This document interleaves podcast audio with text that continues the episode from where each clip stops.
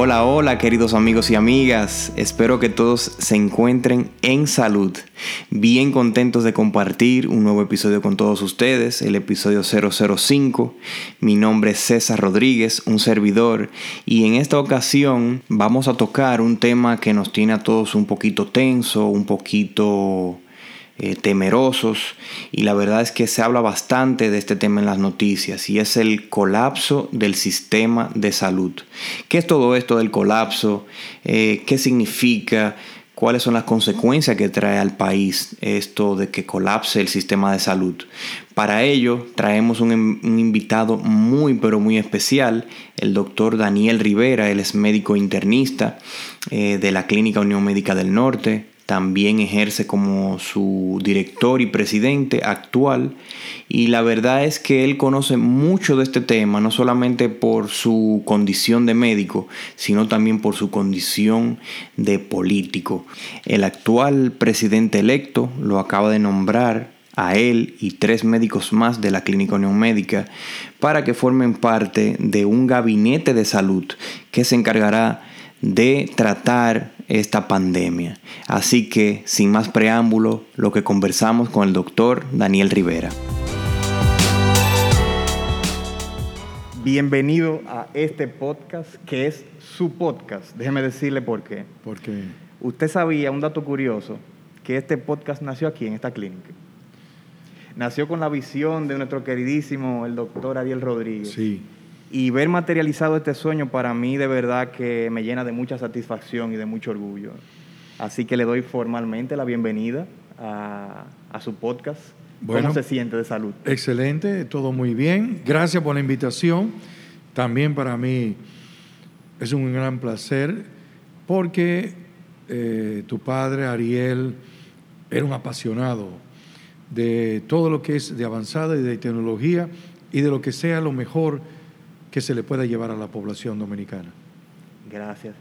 Doctor, muchas de las preguntas que nos hicieron, hay como un temor generalizado y realmente uno de, de mis objetivos en el día de hoy es tratar de llevarle a ese público que nos escucha un poquito de esperanza.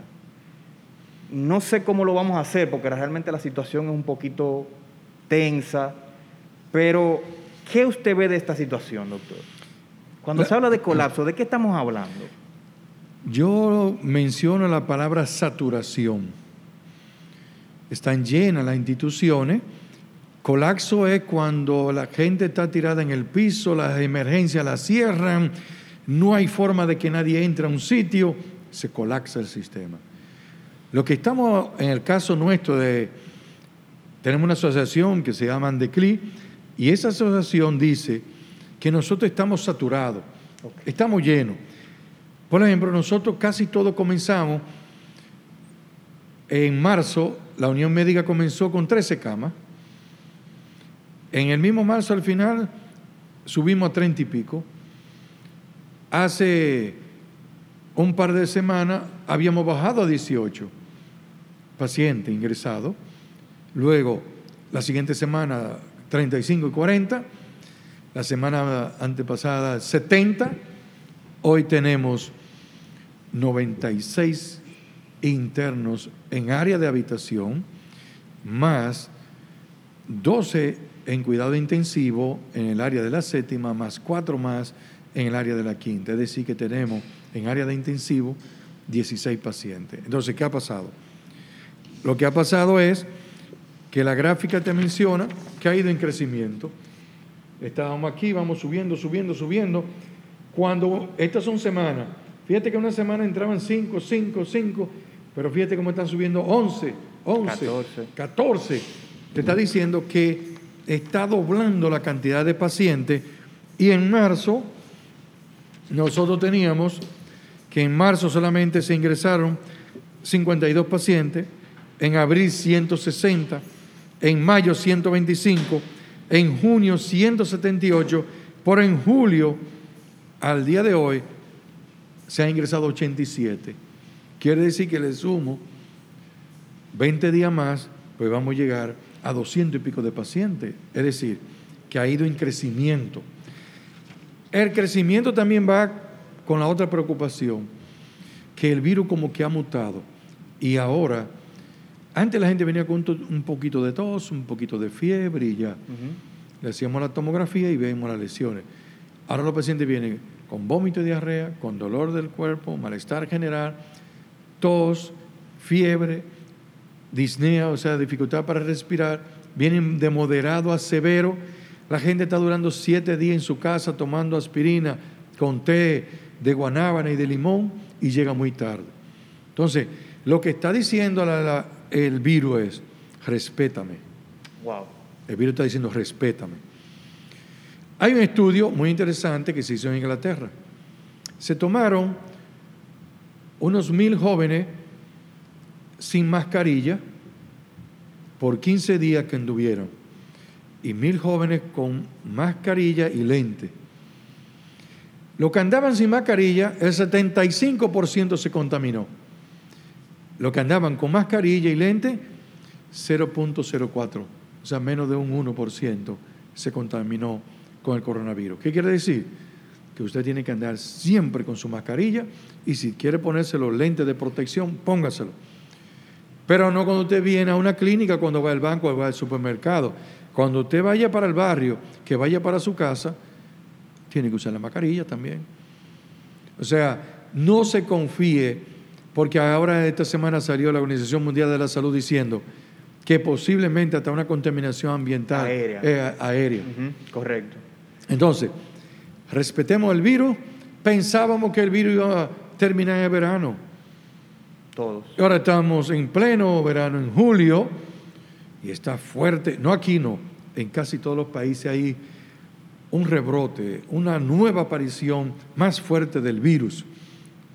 No vino de fuera, el virus está aquí con nosotros. Entonces creíamos que con este grupo que íbamos tratando, ese grupo que iba saliendo, pues iba cayendo la curva y no ha caído. No ha caído, sino que como vimos ahorita, va en crecimiento. Y otro detalle que está en esta gráfica, si ustedes ven este colorcito mamey, que los de 18 a 40 aumentaron. Los jóvenes. Los jóvenes. Y ahora entonces, en el total que nosotros tenemos, vemos que está y sigue creciendo los de 18 a 40 y los de 40 a 60. Y bajaron los de más de 60. Entonces, ¿qué quiere decir? Que los adultos jóvenes están saliendo, están haciendo lo inadecuado, los viejos se quedaron guardados, los de más de 60 años se están protegiendo y estamos teniendo aquí también en las instituciones muchos pacientes adultos jóvenes. En conclusión, hay que seguir con la medida de protección personal, el autocuidado, seguir con la desinfección de las manos, seguir con el lavado de la, de la desinfección, de los gel, ponerse su mascarilla. Ahora, ¿cuál mascarilla? ¿Un pedazo de tela que apareció? No, así no.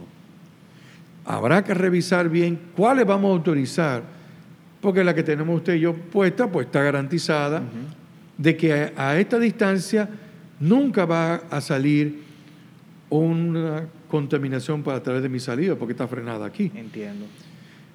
Si yo me quito la mascarilla a esta distancia, pues yo te puedo contaminar. Ahora, si está a una distancia, como se dice, de dos metros, cuando estoy hablando, la saliva cae. A los dos metros, eh, digo, a los un pie o dos pies, cae. Entonces, el distanciamiento físico, la mascarilla, los lentes al que lo pueda tener, se lo compra. Y olvidarse de quitarse la mascarilla cuando esté en cualquier sitio social. Olvídese de eso. Siempre con Hasta que aparezca la vacuna, hasta que aparezca un tratamiento más efectivo. Si eres obeso, comienza a hacer ejercicio y pierde peso. Tiene que perder peso, porque a los obesos le da más fuerte. Solamente, eh, o sea, la obesidad es el único factor. Ese nuevo lo estoy agregando porque la gente sabe que si eres varón, si eres diabético, si eres hipertenso, si tienes más de 60 años, además si tú tienes sangre A, entonces todos esos factores se ha visto que ese tipo de paciente le da más fuerte la enfermedad, son más severos que los pacientes que no tengan ninguno de estos factores que aumentan el riesgo de gravedad de los pacientes. Doctor, yo quería aprovechar que se lo estaba comentando fuera del aire eh, que realmente la dinámica de toda, de toda esta entrevista cambió un poquito con la noticia de ayer, donde nuestro presidente electo lo coloca a usted y a varios médicos más, eh, donde hay tres de esta institución. Me imagino que usted se siente muy orgulloso. Claro que sí. Eh, ¿Usted no puede decir en qué consistirá esta comisión? ¿No puede dar la primicia si usted tiene alguna información? Hasta ahora este es el Gabinete de Salud que va a facilitar la transición hacia el gobierno de Luis Abinader y gracias a que ha designado de tanta importancia que puso la vicepresidenta Raquel Peña, va a coordinar la comisión de los trabajos que se realizarán de aquí al 16 de agosto pero priorizando el COVID-19, el coronavirus. Se va a priorizar, pero esta comisión va a trabajar en la pandemia y en facilitar la transición hacia el próximo 16 de agosto. Eh, básicamente ese es eh, lo que se va a hacer, acelerar lo más rápido posible para nosotros poder estar bien preparados a la hora que el gobierno de Luis Abinader el 16 de agosto entre. Porque, como dijo Luis Abinader, todavía, durante todo este mes que falta, pues eh, el presidente actual, Danilo Medina, con su equipo, seguirá tomando las medidas del lugar porque tiene todos los departamentos, tienen los recursos para hacerlo. Nosotros lo que vamos a acercar para tener la conexión, tener la política que ellos están haciendo, cuáles nosotros vamos a mejorar, cuáles de esas se van a dejar, ya es una decisión de la comisión que de seguro al final de, toda la revisión que va a hacer, le hará las recomendaciones a través de la vicepresidente al presidente eh, Luis Abinader. Entonces, doctor, ¿qué medidas se están tomando para esta saturación? Bueno, en el caso nuestro, personalmente, como instituciones privadas, lo que garantizamos es que nosotros tenemos actualmente 400 camas Santiago, el sector de clínica privada tiene actualmente 400 camas. Tenemos 70 camas de cuidado intensivo. Tenemos 53 ventiladores para uso solamente de cuidado intensivo.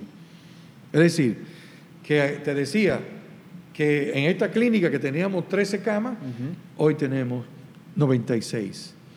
Hemos aumentado. aumentado. Otra medida que se tomó en el día de hoy, la Asociación de Clínica es que están limitadas la cirugía electiva. Están limitadas, no se pueden hacer. Para darle prioridad. Le vamos a dar prioridad no solo al coronavirus, sino hemos establecido que el 60% va a ser para la epidemia de coronavirus y un 40% para los pacientes que no tengan COVID. Por ejemplo, una cesárea hay que hacerla, un parto hay que hacerla, atender un infarto de miocardio, una apendicitis aguda, un accidente, un niño enfermo. Tenemos que tratarlo igual porque pueden aumentar la mortalidad de los que no tienen COVID. Es decir, esa gradualmente de 60 por coronavirus, 40 para los pacientes que tengan otras patologías y que se están enfermando.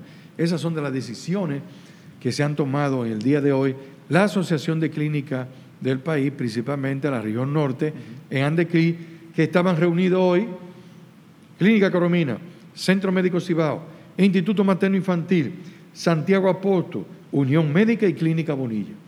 Estuvimos reunidos y hicimos este levantamiento para darle a la población que tenga la confianza de que aquellos que lamentablemente se infecten y tengan manifestaciones moderadas y severas, ya saben que hemos ampliado a que tienen 400 camas disponibles con todos los centros de salud de Santiago, que vamos a tener eh, siempre la vigilancia de darle el mejor servicio, que vamos a mantener la consulta con el distanciamiento, por cita, de los pacientes que no tienen coronavirus, porque necesitan su quimioterapia, su hemodiálisis, necesitan tratar su hipertensión, su enfermedad del corazón, etcétera, etcétera, etcétera. Es decir, que nosotros seguiremos tomando las decisiones en el sector privado, le tocará al sector público tomar sus decisiones también para que ambos sectores traten a un solo paciente que es el de COVID-19, porque no existe un coronavirus privado y un coronavirus público. Existe un solo paciente. Correcto. ¿Qué le preocupa a usted, doctor, viendo este panorama?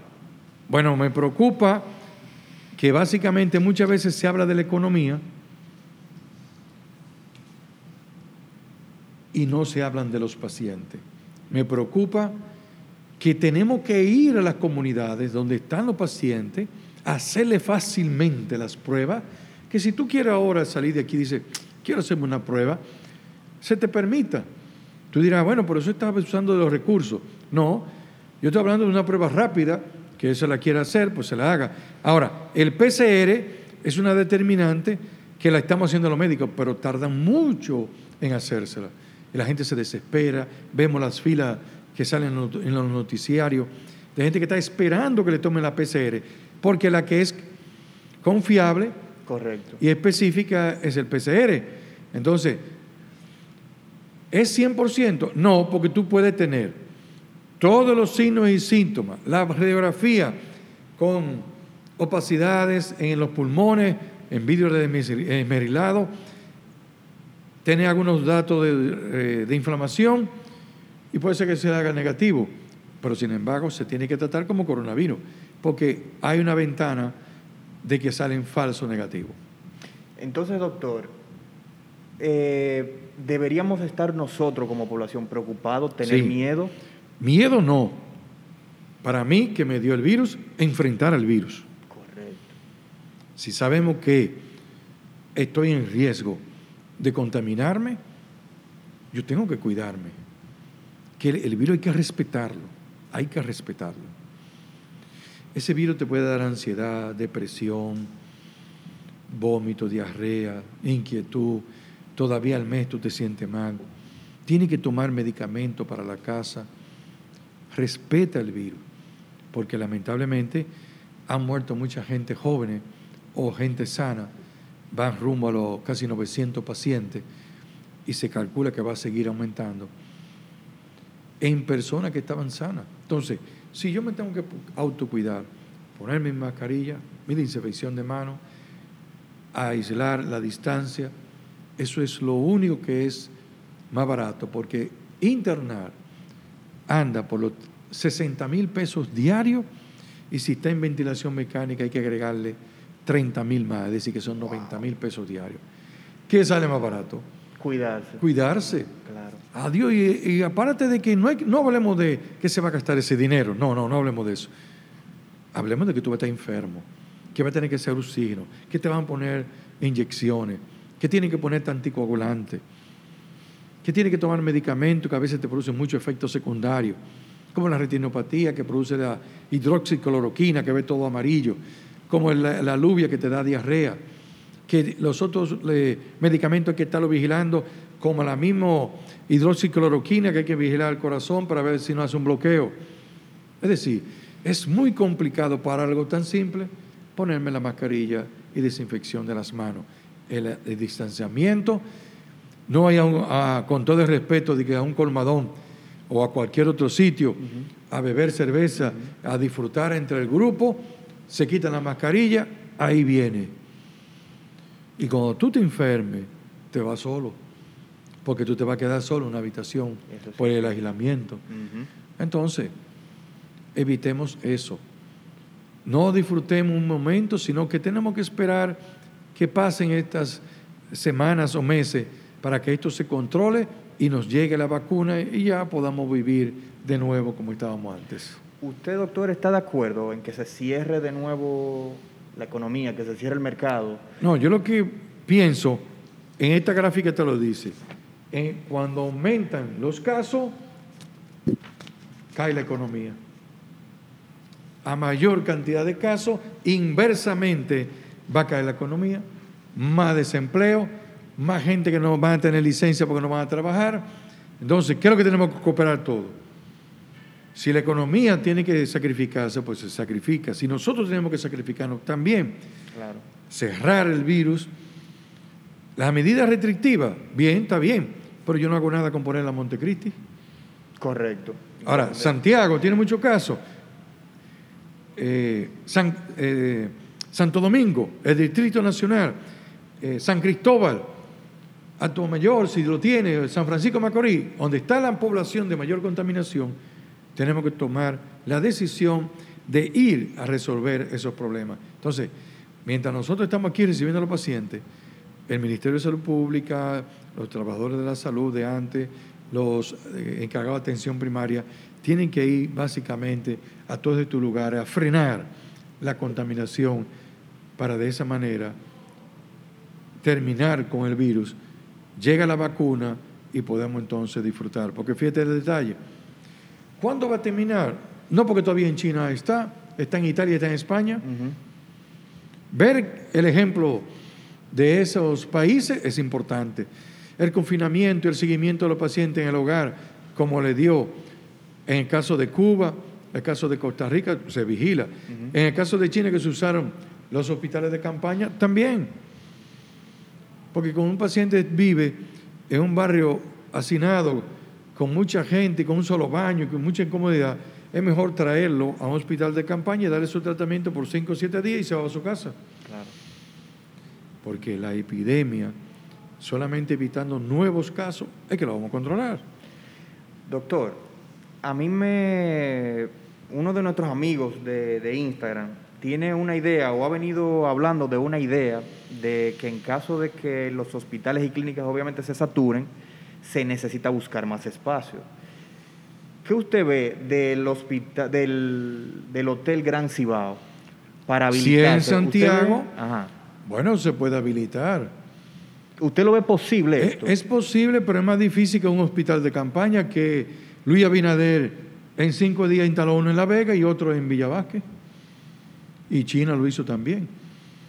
Es más complicado activar ese edificio entero y adaptarlo para internamiento. Cogería más tiempo. Lo que hay que hacer ahora rápidamente la intervención comunitaria y los hospitales ambulatorios o los hospitales de campaña, que se hacen de una vez. Y la capital, que abra el hospital Aibar, que tiene 600 camas. Hoy yo vi en las noticias donde los médicos se quejaban de que no querían que se habilitara el hospital El Moscoso Puello. Ese otro hospital que, que le falta el tomógrafo y es lamentable. Si le falta el tomógrafo, entonces, ¿verdad? No pueden hacer el diagnóstico. Porque si hay un equipo clave, es la tomografía de los pulmones para nosotros ver las lesiones que está produciendo y ahí toma las conductas de cómo se va a enfocar a ese paciente. Excelente. Doctor, a usted que pasó por este proceso del coronavirus, ¿cuáles son los mitos y las realidades? Usted que lo vivió en carne propia, ¿qué es lo que se comenta que usted dice, pero nada de eso es real? Porque hay, hay una desinformación también y eso preocupa. Usted que lo vivió, ¿cuáles son los mitos y las realidades de esta enfermedad realmente? Bueno, el primero es que si yo tomando té me voy a sanar y haciendo gágar, eso es mentira. Definitivamente. No. Yo creo que sí, que si tú estás obeso y estás tomando mucho azúcar, el virus es más sensible en ti.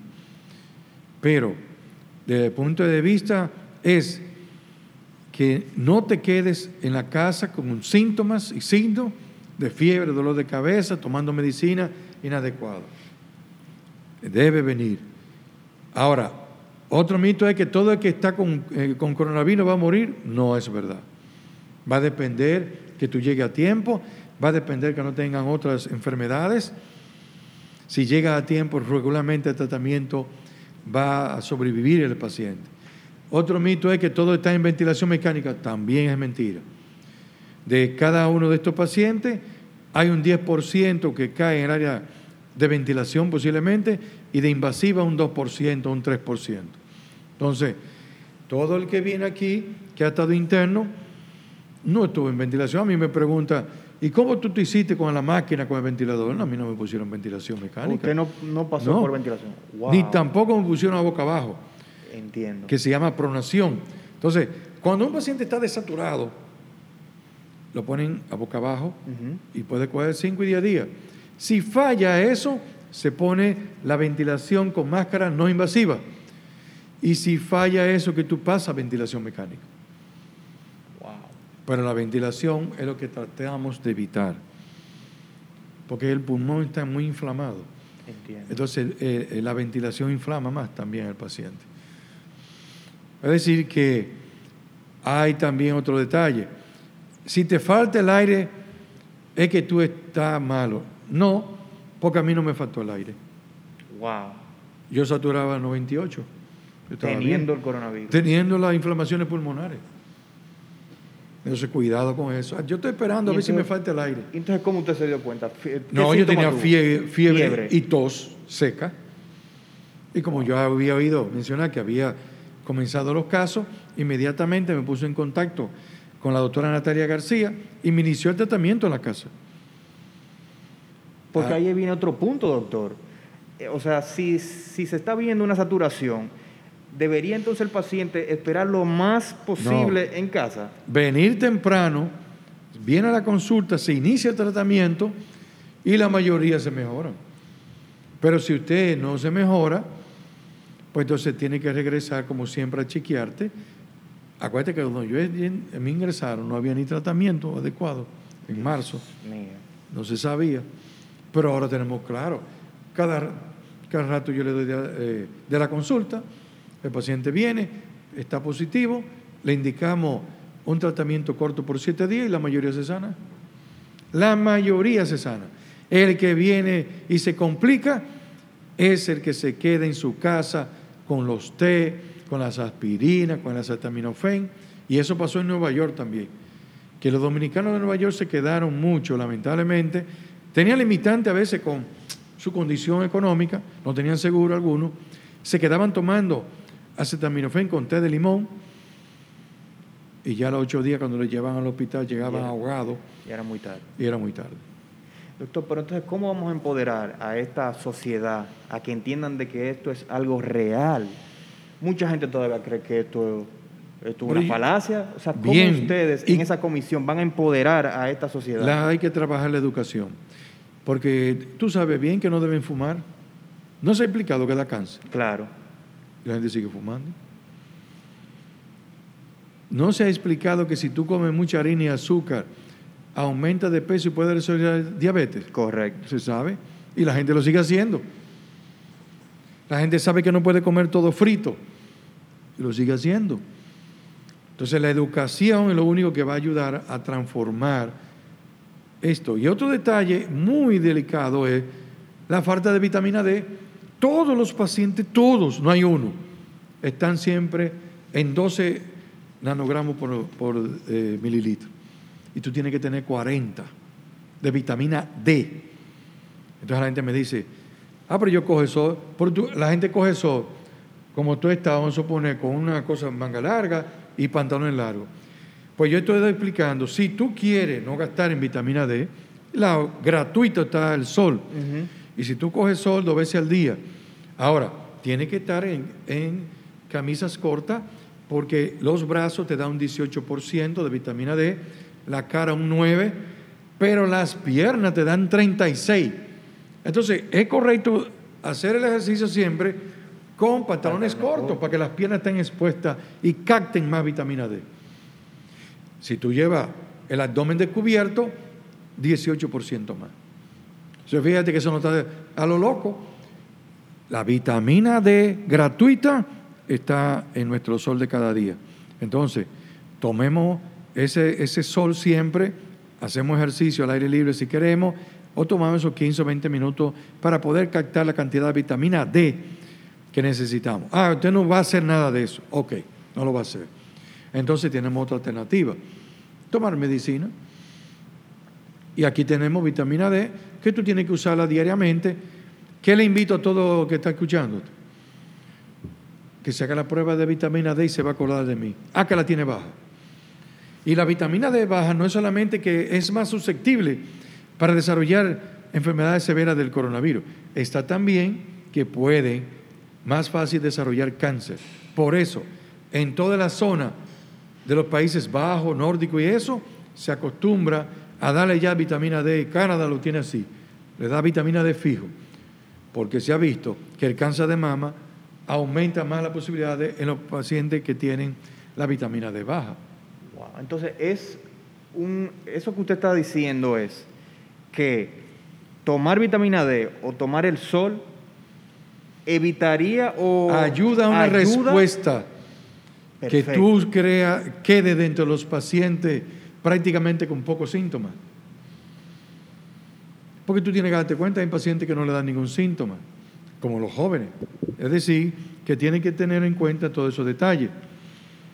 Doctor, ¿cómo usted está manejando el, en, el aspecto ya de los médicos eh, este estrés que, manejan esta estos, estos médicos, estas enfermeras? Sí, no, tiene, constantemente. Es una excelente eh, pregunta. Nuestros equipos están cansados. Nosotros hemos perdido 42 enfermeras que renunciaron, que se fueron, que no aguantaron, que ya no, no quieren. De nuestros médicos, un 20% y enfermeras se contaminaron inicialmente, intensivistas, y tienen que vestirse todos los días, dos veces con estos equipos de protección personal, con su mascarilla, con su brisera, con su eh, capota, por decirlo así, con botas especiales para entrar al área el personal está desarrollando mucho estrés, mucha ansiedad. Ya no aquel famoso síndrome de quemado, burnout. El burnout. Burnout no es, no, cansado de trabajar. Ellos pensaban, como toda epidemia, que a los tres meses se acababa. No, no ha sido así. Y yo agradezco al grupo de enfermeras, de camillero, de personal técnico, de, de limpieza, de higiene, que conjuntamente con los médicos se han mantenido firmes.